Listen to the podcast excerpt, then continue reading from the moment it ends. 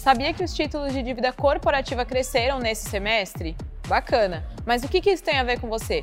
Vem que eu te conto agora. Vamos começar do começo. O que são títulos de dívida corporativa? É quando você empresta o seu dinheiro para as empresas e elas te devolvem esse dinheiro com juros. Um exemplo disso são as debêntures e os certificados de recebíveis do agronegócio, os CRAS. O estoque desse investimento cresceu mais de 30% no primeiro semestre desse ano. Mas vamos lá, o que isso tem a ver com você?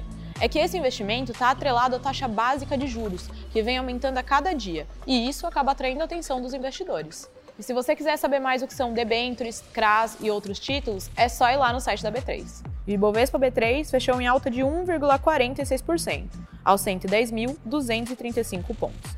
A empresa com melhor desempenho do dia foi a IRB, com alta de 8,93%.